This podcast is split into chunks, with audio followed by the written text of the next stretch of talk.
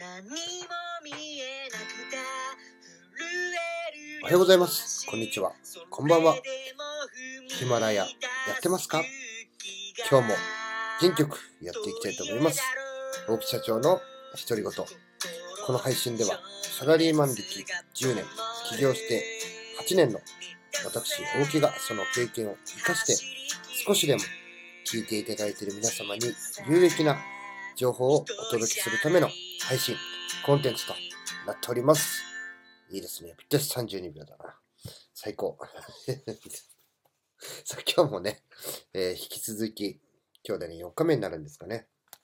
えー、20代の自分を超えていくルール77というね、本に、ね、ふと出会ってですね、えー、これもね、100円とかで買ったのかな。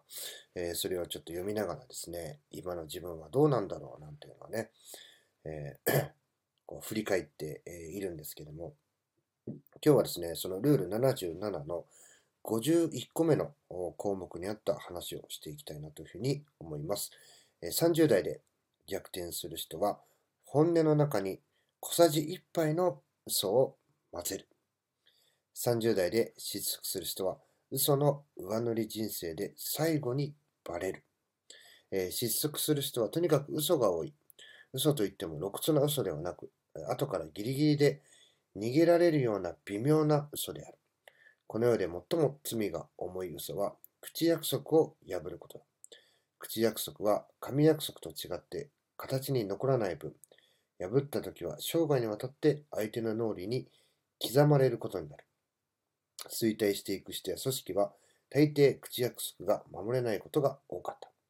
嘘をつくとそれを隠蔽するために嘘の上塗りをしなければならず、最後に必ずバレる。えー、逆転する人だって嘘をつくが、それは相手に元気を与えるためにというものであると。本当、本音の中に小さじ1杯の嘘を混ぜることによって後で笑い話にするのだ。嘘をつくときは自分のためではなく相手のために嘘をつこうと。こんなね、一節がありました。これはですね、えー、まあね、よく私がね、うちの社員っていう話をするとね、えー、夏金さんのことをね、連想する方がね、非常に 多いかと思うんですが、そうではなくてですね、えー、うちには他にも社員がいます。そしてね、えー、僕の、まあ一番長い右腕とですね、こんな話を、えー、3年前ぐらい、えー、違うな、2年前か、によくしましたね。で、結局、えー、誰のために嘘をつくのかっていうところで、最終的に、えー、幸か不幸か大きく分かれるんじゃないかなと。えー、例えば私はね、離婚して、え再婚して、今家庭があり、え子供も2人います。で、これがね、え過去と今の結果なんですね。過去は離婚して、え別れたけども、今はそうではないと。で、もう一方はですね、過去も離婚して、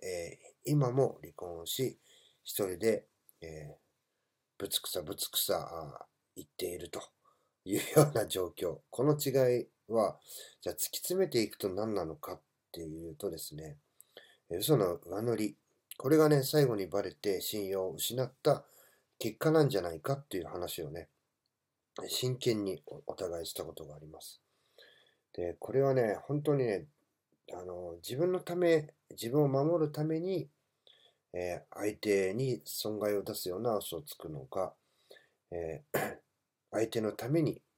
えー、自分がどうこうではなくて、え嘘をつくのか、ここはね、まあ、極端な話ですけども、大きな違いが出てくるんじゃないかなというふうに思います。本当にね、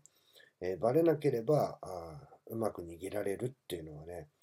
やっぱりその、僕のこう、まあ、信念というかね、そういうのあるんですけども、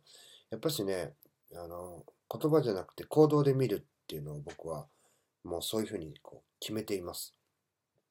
えー、そこの行動で見るとですね、まあね、行動はね、どうしてもね、嘘つけないんですよね。やっぱ素直なんですよ。いくらね、口でこういうのやりたいって言ってても、やらない人はやっぱしやらないですし、やっぱしその行動に出るものが本音だっていうふうにして考えていくと、えー、ここのね、やっぱしやらないのか。あんな風にね、よく言ってたのにっていうのでね、あの、プライベートでも仕事でも、まあ、信用を失っていくっていう人はね、やっぱりそういう人がね、いきなり変わるっていうことはできないので、ここの、まあ、自分の発言と行動っていうのをね、の、がこう対比して大きくに二極化してしまうっていうのをね、防いでいかなければいけないんじゃないかなっていうところが、このね、77のルールの51、30代で逆転する人は骨の中に小さじ1杯の嘘を混ぜる。失速する人は嘘の上乗り人生で最後にバレる。